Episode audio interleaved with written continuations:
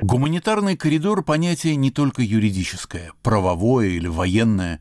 Человека необходимо поддержать психологической и лекарственной заботой, теплом и словом. Есть не только медицина катастроф, но и язык катастроф – Несколько миллионов украинцев покинули свои дома. Мировое сообщество поднялось на защиту новейших изгнанников.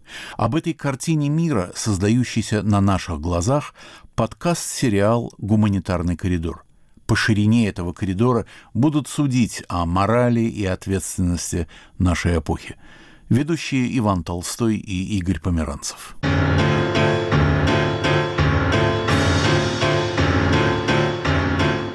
Речь сегодня пойдет о Грузии, об отношении грузин к беженцам из Украины и эмигрантам из России. Но мы начнем с архивной записи, которая вышла в эфир в поверх барьеров почти четверть века назад – Тогда, в результате грузино-абхазского военного конфликта, Абхазию покинуло около 300 тысяч грузин. Этих самых грузин-беженцев записал тогда в Тбилиси Юрий Вачнадзе. Я коренная сухумчанка, грузинка.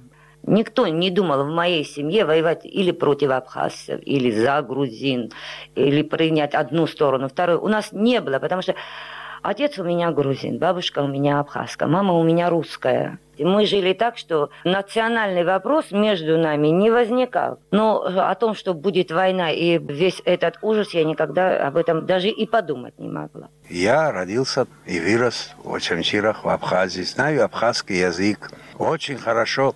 Читаю стихи на абхазском языке. Сгуда ходит ходженду, инхара и мазары винду, яшта и боура и саду, на суяме ойду. Неужели мои двоюродные братья там были, они могли прийти, наклеить маленькую наклейку, и мой дом сохранился, никто его не поджег бы. Но этого они не сделали. Чем же я им такое плохое сделал? Я родилась в Ачамчире, Бабушка была абхазка. Мать знала в совершенстве абхазский язык. Вот началась война, а у меня два сына. Один был в Тбилиси, а второй был в Сухуми, работал уже. И когда началась война, он сказал, мама, у меня товарищи абхазцы. Ну что я должен делать? Я говорю, ты ради бога уезжай куда-нибудь. Я не хочу, чтобы ты воевал. И вот он вынужден был взять автомат. Соседи абхазцы взрослых детей приводили в мой дом, просили меня, чтобы я спрятала, чтобы вот сказала, что это, если зайдут во двор, что это вот мои дети. И я и моя мама, конечно, соглашались с этим, и я не знаю, я, я не дала бы никогда тех детей, которые, например, выросли с моим сыном, моих соседских, я бы никогда их не, не смогла дать в обиду. Звучали голоса грузинских беженцев из Абхазии, из архива «Поверх барьеров». Но вернемся в сегодняшнюю Грузию. Наш собеседник Ливан Бердзинишвили, член парламента Грузии, доктор филологических наук, профессор, в прошлом советский политзаключенный, основатель Грузинской республиканской партии. Ливан, четверть века тому назад в «Поверх барьеров» я передал в эфир программу Юрия Вачнадзе о грузинских беженцах э, из Абхазии. В грузинской истории, или, может быть, шире, в культуре, существует образ беженцев – для меня, например, это было новое слово. Именно тогда, когда это случилось, потому что в грузинской истории такого вроде не было. То есть беженцы, скорее всего, были, но никто не знал, куда бежать. Поэтому очень часто в истории мы попадали прямо под э, оккупацией. И никуда не бежали оттуда, потому что невозможно было бежать. Совсем наоборот из родной Грузии крали людей и продавали в рабство по специально охраняемой дороге и так далее. И они переставали быть беженцами, они просто становились представителями другого государства. Так что вот это случилось первый раз э, на памяти многих поколений, когда грузины бежали из Грузии в Грузию. Из э, Цхинвальского района, потом из Абхазии. И потом мы привыкли к этому образу. И случилось вот что. У нас есть беженцы, но мы их не видим. Мы видим беженок. То есть наши женщины, они стали настоящими людьми борьбы за выживание, а мужчины сдали. Поэтому, когда я говорю беженец грузинский беженец, это всегда женщина, как правило. Мужчин мы не видели, потому что они очень легко сдались. Им жилось хорошо, особенно в Абхазии, в семье, потому что женщины стали лидерами. 300 тысяч беженцев из Абхазии. Я напомню, что они покинули свои дома в 1993 году. Они нашли свое место в Грузии. Этот урок усвоен в Грузии. Они нашли свое место, но некоторые даже по сей день не имеют крова над собой я не сказал бы, что наше государство особенно сильно об этом заботилось, хотя у нас в Министерстве труда есть специальное отделение для беженцев. Но многие из них, особенно это касается э, тех, которые из Гальского района, нашли себя как-то в Грузии, и некоторые живут вполне нормально. Это те люди, которые знают, что они уже никогда не вернутся. Но есть люди, у которых есть эта надежда. Поэтому они живут просто в ужасных условиях и надеются, я не знаю на что, а, потому что ничто не видно, нет никаких продвижений в этом плане. Из этих 300 тысяч примерно 100 тысяч человек живет, э, бедствует. Ливан, я хотел бы напомнить нашим слушателям, что за вашими плечами большая политическая жизнь и культурная и политическая память. Вы не только профессор и доктор филологических наук, вы не только член парламента, но в советское время вы были ведь и правозащитником, диссидентом. Обсуждались ли среди грузинских активистов, э, общественников и диссидентов, обсуждались ли проблемы переселения разделение народов, которым Кавказ так в советское время был отмечен. Вообще, этот вопрос стоял на повестке дня. Был ли он актуальным и острым? Да, этот вопрос был актуальным и острым, особенно когда дело касалось Грузии, э, переселенцев из Грузии или в Грузию. Это касалось так называемых грузин турецкого происхождения или турков в Грузии, или всякие люди были, знаете, и это даже не только обсуждалось, это даже обсуждалось на уровне Европейского совета. В Евросовете, когда нас принимали, было сказано, что мы решим этот вопрос как-то с грузинами, которые некоторые говорят, что они турки, некоторые говорят, что они просто мусульмане, грузины и так далее. Но те люди в Грузию не вернулись. Грузия ничего не сделала для этих людей. Некоторые из них попали даже в Соединенные Штаты, но не в Грузию. Грузии очень опасались, если бы они вернулись на те места, откуда они были выгнаны, то там уже живут другие люди. И Армения была не готова, и грузины тоже вроде были не готовы, и так далее. То есть с точки зрения прав человека это была катастрофа. Выселение этих людей, невозвращение этих людей – и так далее. Но эти вопросы, да, естественно, обсуждались в Грузии, э, вопросы переселения народов.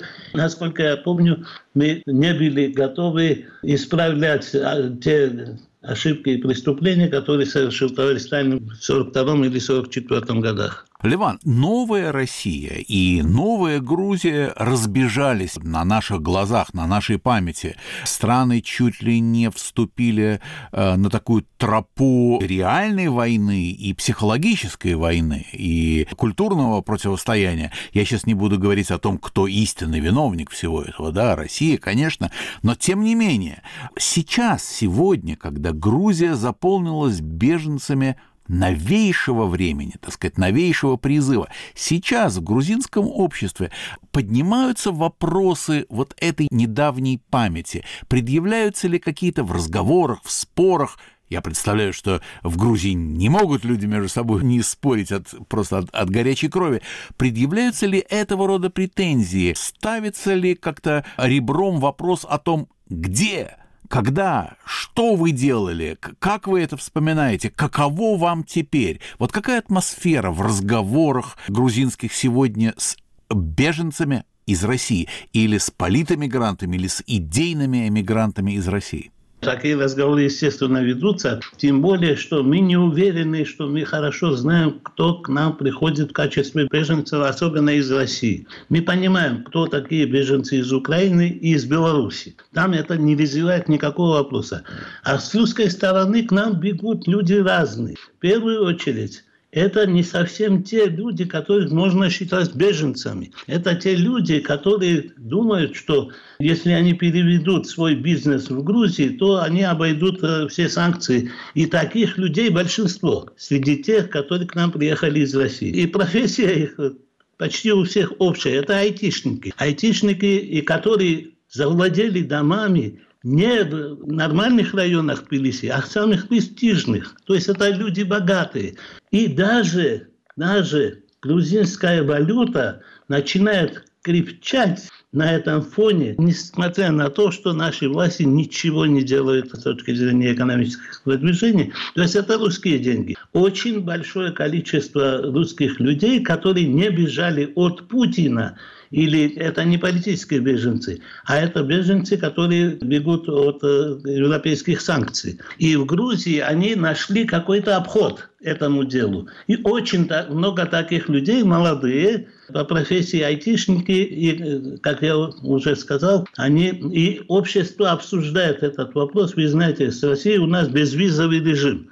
Это очень странно вообще-то, потому что у нас нет даже дипломатических отношений. Но режим есть безвизовый, и поговаривают, что надо как-то что-то сделать в этом отношении, но от наших властей что-нибудь, что не понравится России, сейчас невозможно ожидать. Наши власти совсем ушпали перед Россией, и я даже не знаю, как это назвать и как это обозначить, потому что такого раньше не было. По крайней мере, с Россией мы могли сказать, что мы обижены или на нас напали, что мы под оккупацией и так далее. Сейчас наши власти просто слово «Россия» не могут сказать, только иногда наш президент иногда говорит такие-то слова. А на самом деле те, которые у самого Кормила, с подачи господина Иванишвили, они не умеют говорить о России вообще. Они так сказали об Украине, что не сказали, кто на них напал.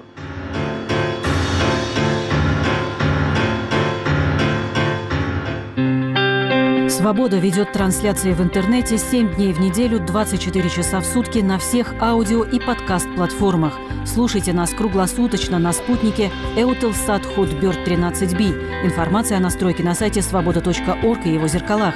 Наши радиопрограммы ежедневно с 21 часа до полуночи по московскому времени транслируются на средневолновой частоте 1386 кГц. Радио «Свобода» – ваш свободный голос.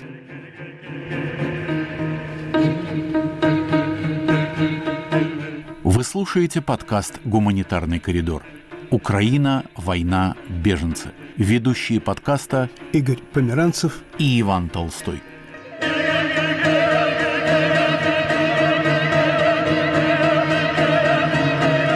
Наш собеседник сегодня Леван Бердзинишвили, грузинский политический деятель, член парламента, доктор филологических наук, в советские годы диссидент. Ливан, Грузия принимает украинских беженцев, отношение к ним общественности и правительства отличается? Да, отношение общественности, значит, мы предоставляем бесплатно дома и стараемся как-то помочь детям и так далее. А что касается властей, то они ну, вы посмотрите, беженцев из России намного больше, чем из э, Украины. И беженцев из Украины даже меньше, чем из э, Беларуси. Так что мы не открыли, в государственном плане не открыли, так сказать, границы для украинцев, хотя в общественном плане, да, и в Батуми, и в Тбилиси пока предоставляют дома без оплаты, и каждый день кто-то что-то туда приносит. И мы стараемся показать сердце и вообще грузинский народ в этом плане разделен. Народ за Украину власти, они боятся всего, собственной тени даже. И они открыто ведут споры с э, властями Украины, которые на войне. Так, так не бывает обычно. Нормальные друзья так не поступают. Но наши власти не друзья украинским властям, это точно, потому что они подозревают, что украинцы поддерживают грузинскую оппозицию. И в этом плане они предают интересы страны из-за партийных склоков, так сказать. Создается впечатление, что Грузия стала такой новой землей обетованной для переселенцев, для беженцев, для иммигрантов, как их ни назови, действительно там, как в Ноевом ковчеге, люди все абсолютно разные. Появляются ли какие-то разговоры в обществе, в культурном сообществе о будущем Грузии? Ведь такая этническая культурная, языковая карта страны не самая самой большой страны в Европе, правда, она довольно сильно меняется. Есть ли в этом смысле у Грузии какое-то новое, интересное, неожиданное будущее? Я, например, отношусь более-менее нормально вообще ко всем процессам, в том числе и к тем русским, которые бегут не потому, что они значит, бегут от Путина, а бегут от санкций и так далее. Но не все думают, естественно, одинаково.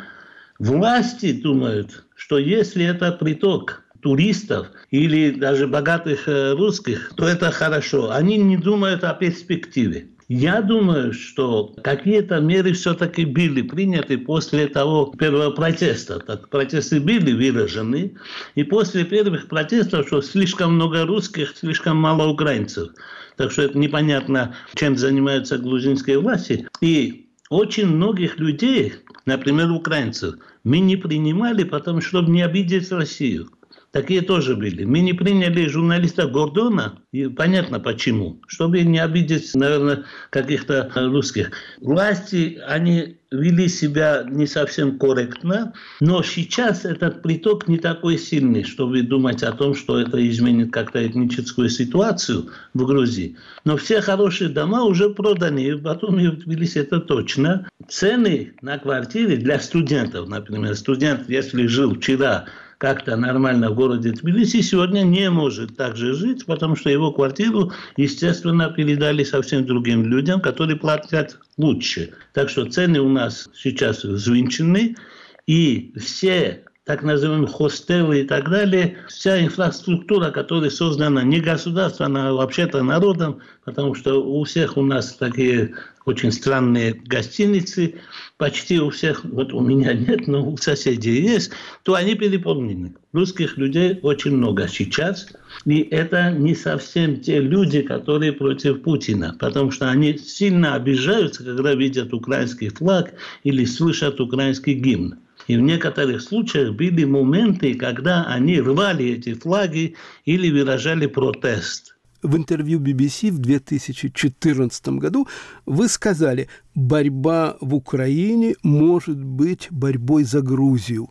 Вы бы не могли разъяснить эту мысль?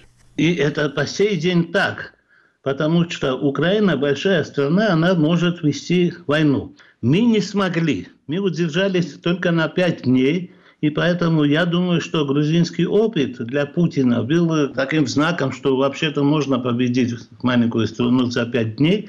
Да, Грузию можно, Украину нельзя. Я всегда это знал. И поэтому в Украине сейчас, например, многие грузины борются и погибают. У нас каждый день кого-то привозят оттуда. Это грузины, которые воюют на Украине. К сожалению, наши власти никак этим не помогают. В смысле, например, был самолет, готовый взлететь из Тбилиси в поддержку Украины. Грузинские власти не позволили этому самолету взлететь. И то есть они открыто очень боятся России и ведут себя так, что да, Грузия помогает Украине в гуманитарном плане, но в военном плане ничего, никаких санкций тоже нет и так далее. И в этом плане я думаю так. У нас появляется новый шанс. Это два шанса. Первый шанс военный. Украина показала, что она может и не сдастся очень, быстро. И очень может быть, что Россия не сможет удержать все позиции, которые она держит. Это в военном плане. Может и Украина может и победить, если сильно ему помогут.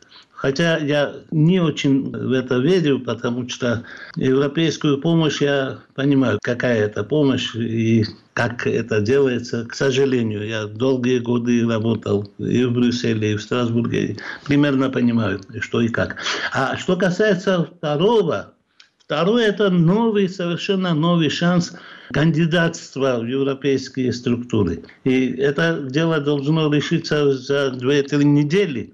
Я думаю, что с какими-то уговорами или какими-то просьбами, может, вот это сделать так или так, мы можем получить этот статус. Конечно, вот наши соседи, турки, имеют этот статус больше 50 лет и ничего не достигли. Я не знаю, что с нами будет в этом плане, но кандидатство сейчас было бы очень кстати. А если Россия победила бы, например, за 15 дней или за 5 дней на Украине, я абсолютно уверен, что следующим шагом была бы новая оккупация Грузии и смена даже этой власти. Им даже эти власти непригодны, они захотели бы другие. Такие люди есть в России грузинского происхождения. Ливан, хочу задать вам вопрос как филологу. А вот новые словечки, какие-то новые шутки, местные и меткие характеристики новоприбывших людей остаются вот в ваших ушах? Что-то вы слышите такое? Меня первое, что мы слушаем, это песня «Бумер», которые поют русские, оказывается, у них вот такой специфический вкус. А, или грузины не умеют другие песни русские петь. То есть э, самым частным образом мы встречаемся, что русские ребята гуляют в городе Тбилиси по ночам и ведут себя не совсем так, как ведут себя гости обычно. Они ведут себя как хозяева. Это раздражает многих – но пока серьезных стычек не было. Новых словечек я не слышал, потому что я мало общаюсь в этой среде. Но вот что касается новых стычек среди грузин, это и есть. Грузины требуют, чтобы не пели русские песни, а те грузины, которые поют, они получают большие деньги. Так что государство или государственный интерес или карманный интерес каждого – они решили в пользу кармана, естественно. И я думаю, не надо было гадать, что так и случится. Так что у нас, если есть противостояние, это грузин с грузинами, грузин, которые открывают сердце всем, кто приедет, том числе тех, которые поют русские такие не совсем приемлемые песни, или пишут букву «З» на тбилисских стенах и так далее. Вот таких э, русских вроде никто не любит. В смысле, в Грузии нет серьезной поддержки Путину. Я не знаю, у него 80% может быть в России. В Грузии это нуль. Я думаю, что даже те, которые были как-то пропутински настроены после этой украинской войны, может быть, боясь большинства грузин, которые вообще в ужасе от того, что мы видим, и стараемся помочь Украине, вот э, у нас произошли вот такие стычки. Денежно заинтересованные и патриоты, они ведут себя не совсем одинаково. Ливан, в 70-е годы вы были политзаключенным. Какие у вас были отношения в заключении с украинскими политзаключенными? Самые лучшие. Я должен сказать, что в этом плане как я вспоминаю, да, у нас лучшие отношения были именно с украинцами, потому что балтийские ребята, они вели себя обособленно, не очень нам доверяли.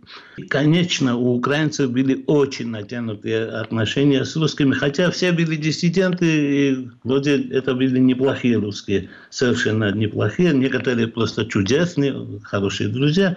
Но когда я, например, приглашал на какой-то там ну, застолье, если можно это назвать застольем, то я приглашал их отдельно. То есть украинцев и русских я никогда не приглашал вместе, а также никогда не приглашал вместе балтийцев и евреев, потому что те обычно говорили, что что-то пропало, и, конечно, это сделал Манилович или, или кто-то такой. Но у украинцев и грузин, да, отношения были. Это традиция, насколько я знаю, потому что это я говорю о Дубровлаге, где я сидел, но мои друзья сидели в 36 или 37 то есть в Перми, и у них тоже было то же самое. То есть они очень сильно дружили с украинцами. Леван, скажите, э, может ли обилие русских переселенцев рано или поздно повлиять на курс грузинской политики? Совершенно исключено, потому что этот курс сейчас в сторону России не поддерживается большинством населения.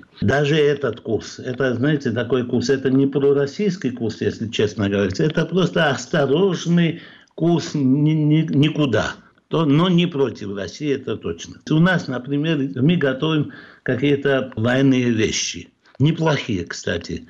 Самоходные орудия и так далее. В Грузии в этом плане делается что-то с помощью американцев, что не делалось никогда на Украине. Так мы можем подарить эти, у них еще такие грузинские названия, Дидгори и так далее. И мы могли бы подарить хоть символически, штук 10 или 100. Но наши власти даже на это не идут. Но обилие русских этому не поможет, потому что это уже встречает сильное сопротивление со стороны общественности. А журналисты, а средства массовой информации, а телевидение, есть какие-то интересные статьи, которых русская аудитория или международная европейская аудитория просто не знает, потому что они выходят на грузинском языке. На что вы могли бы обратить наше внимание? Телевидением, конечно, есть интересные материалы. Что касается печатной прессы, его не стало. Просто нет. Я не думаю, что в Грузии есть хоть одна газета, которую кто-то читает. Может, спортивная, но даже там я не уверен, потому что электронные версии перебили все.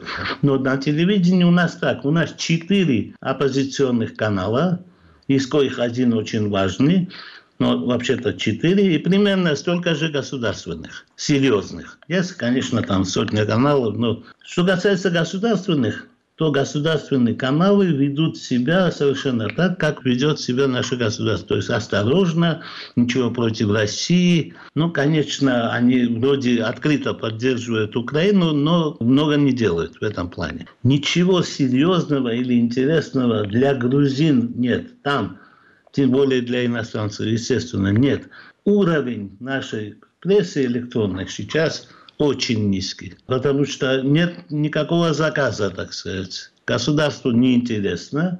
А что касается оппозиционных, то они просто ведут шквальный огонь против властей. И там серьезных статей просто не может быть. Сейчас нет интеллекта, нет э, в нашей телевидении ни с той, ни с этой стороны. Позвольте вас поблагодарить, Ливан. Огромное спасибо за беседу и за ваши ответы. Ливан, большое да. спасибо. Спасибо вам. Нашим собеседником сегодня был бывший советский диссидент, доктор филологических наук, ныне грузинский политический деятель, член парламента Грузии Леван Бердзинишвили. Это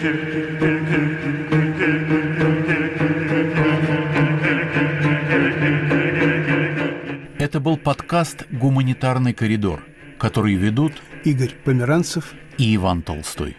Украина, война, беженцы – Слушайте и подписывайтесь на нас в Apple, Google, Spotify, Яндекс Музыка, YouTube и других подкаст-приложениях. Ищите группу студии подкастов «Радио Свобода» в Telegram.